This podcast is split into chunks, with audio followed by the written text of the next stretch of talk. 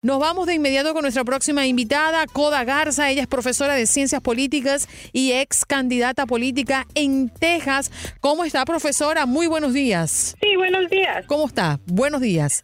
Muy bien, gracias. Bueno, jóvenes latinos en Estados Unidos buscan cambios políticos en el país. Un estudio de Univisión sobre el voto hispano habla de eso, de los latinos que demuestran que los eh, jóvenes latinos salieron en numerosos históricos a votar. ¿A qué se refiere? ¿Qué es lo que revela este estudio, profesora? Ahorita lo que está pasando es que el mensaje que está resonando más con los jóvenes latinos es el mensaje de la justicia económica que resuena mucho, eh, especialmente con una comunidad que no es comentario, sino la historia es que no hemos tenido acceso a las oportunidades iguales, ah, ya sean económicas, académicas, uh, eh, y, más. Entonces, estamos viendo, um, si, si vemos, por ejemplo, eh, las encuestas políticas, nos están diciendo que hay, hay mucho apoyo para los candidatos que tienen este mensaje, que nos hablan sobre la justicia, que nos hablan sobre salarios justos, sobre eh, cuidado de salud uh, que sea asequible. Em, y, estos, estos mensajes en, particular que están resonando mucho con, con, nosotros. Profesor, a mí me encantan mucho esos temas porque nos invita a ver un poquito más allá de lo que hay eh, eh, al frente de nuestras narices, ¿no? Y cuando hablamos de jóvenes latinos, cuando hablamos de candidatos, a mí me gusta saber eh, qué, arrojan este tipo de estudios con referencia a las expectativas. ¿Ha cambiado la preferencia entre los votantes mirando o eligiendo a un candidato? ¿Qué buscan hoy y qué buscaron hace años atrás? Se me hace que lo que lo que es también muy importante notar es que ahora tenemos, ah, ya sean los jóvenes ah, latinos, millennials o la generación ah, que, lo, que los sigue, eh, es que estamos viendo que por, por Ah, para, para empezar, están mucho más involucrados en todo lo que sea la política.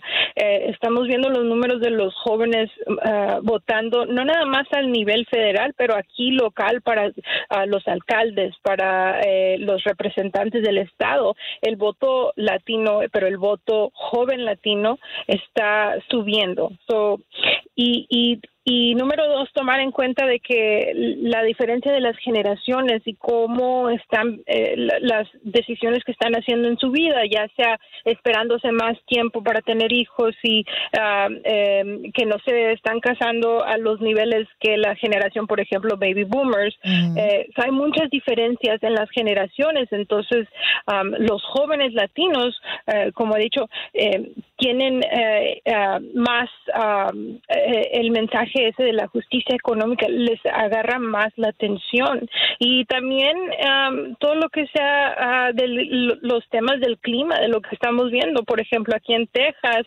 específicamente en la frontera desde de, donde yo soy, ah, el, el tema del clima va a impactar mucho a esas comunidades.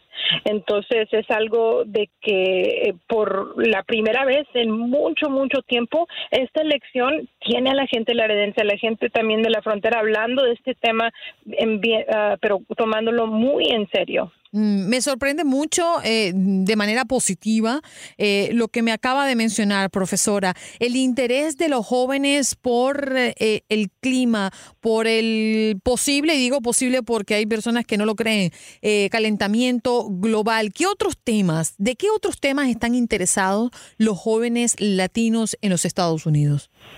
Sí, y también este, la educación ah, en el colegio, ah, teniendo la oportunidad de ir al colegio, abriéndole esa oportunidad a los jóvenes em, y, y, diciéndoles que no les va a costar, uh, no les va a costar para ir. Entonces, teniendo teniendo eso en mente, yo veo que muchos, incluyendo estudiantes míos, esto es algo de que les agarra mucho la atención, pensar que la oportunidad de tener una educación se le debe de ofrecer a todo, no nada más el que pueda pagar.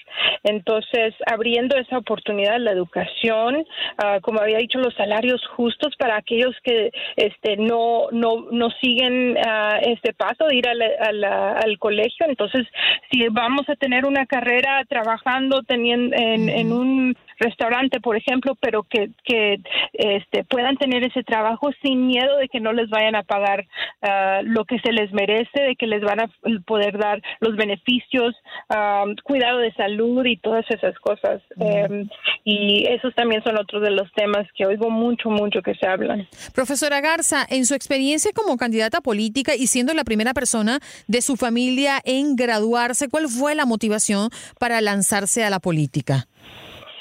Fue eh, bastantemente lo que me influenció fue eh, de, donde nací, cómo crecí, o como mencioné en la frontera de Laredo, Texas, eh, a, menos de una milla del Río Grande, en una colonia eh, bien pobre, bien una comunidad bien ignorada, pero yo vi que mis papás me decían que tú, tú ya vas a hacer la educación, ve a la escuela, ve a la escuela, haz bien, vas a encontrar allí tu manera de salir de esto, porque hay oportunidades, además que uno tiene que, este, tiene que encontrarlas. Entonces, siempre con ese mensaje en mi mente yo seguí, seguí y cuando fui al colegio se me también abrió la mente más y decidí que yo tenía que hacer algo, siendo la única en mi familia que fue a la universidad eh, para, para asegurar que todos eh, esos niños que se quedaron en la colonia también uh, tengan las oportunidades que yo pude encontrar, pero en veces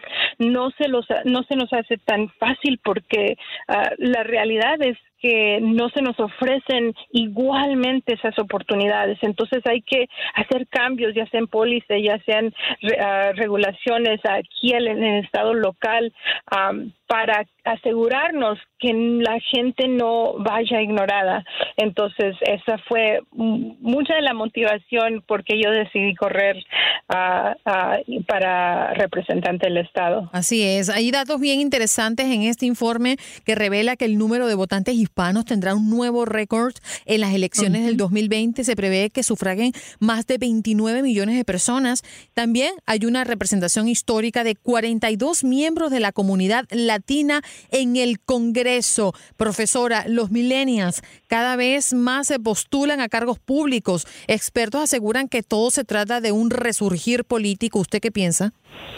Oh, eh, definitivamente, sí. Eh, las proyecciones nos dicen que eh, el, el, electorado en el año 2020 se va, vamos a tener 32 millones votadores latinos.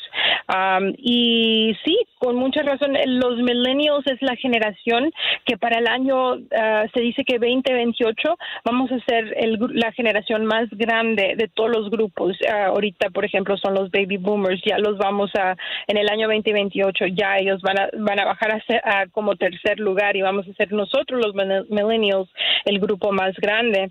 Y el grupo que ahorita está bien también este interesado en todo lo que está pasando en la comunidad política em, y, no me sorprende que la representación esté cambiando y va a seguir cambiando.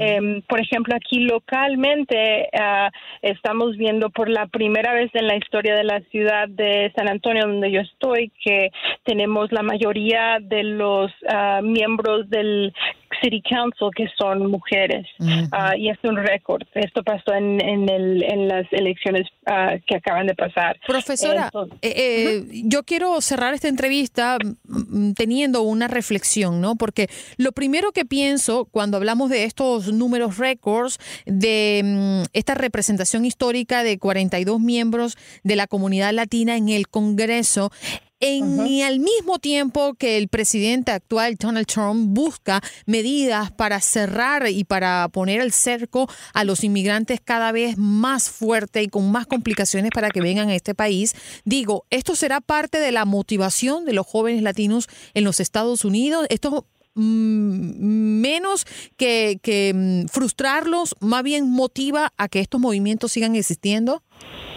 Sin duda, mm. sin duda que, que, claro que sí, porque estamos viendo las injusticias que están pasando y, y la respuesta es que este es, eh, al fin del día este es ah, este país es un país uh, democrático mm. y esas oportunidades existen. Entonces los millennials, uh, la gente joven, la gente latina, eh, estamos este, despiertos a esas oportunidades y estamos tomando cualquier medida para asegurar que la representación de nosotros esté ahí, número uno, y número dos, que no, eh, eh, que los mensajes contra las comunidades uh, de nosotros um, no, no lleguen a policías como las que estamos viendo ahorita. Profesora, fue un placer, un gusto tenerla aquí, sobre todo reflexionando, ¿no? Sacando un poquito con pinzas lo que está ocurriendo con los jóvenes latinos en los Estados Unidos y también versus la política, ¿no? De la que yo usted es bastante experta. Muchas gracias por estar con nosotros.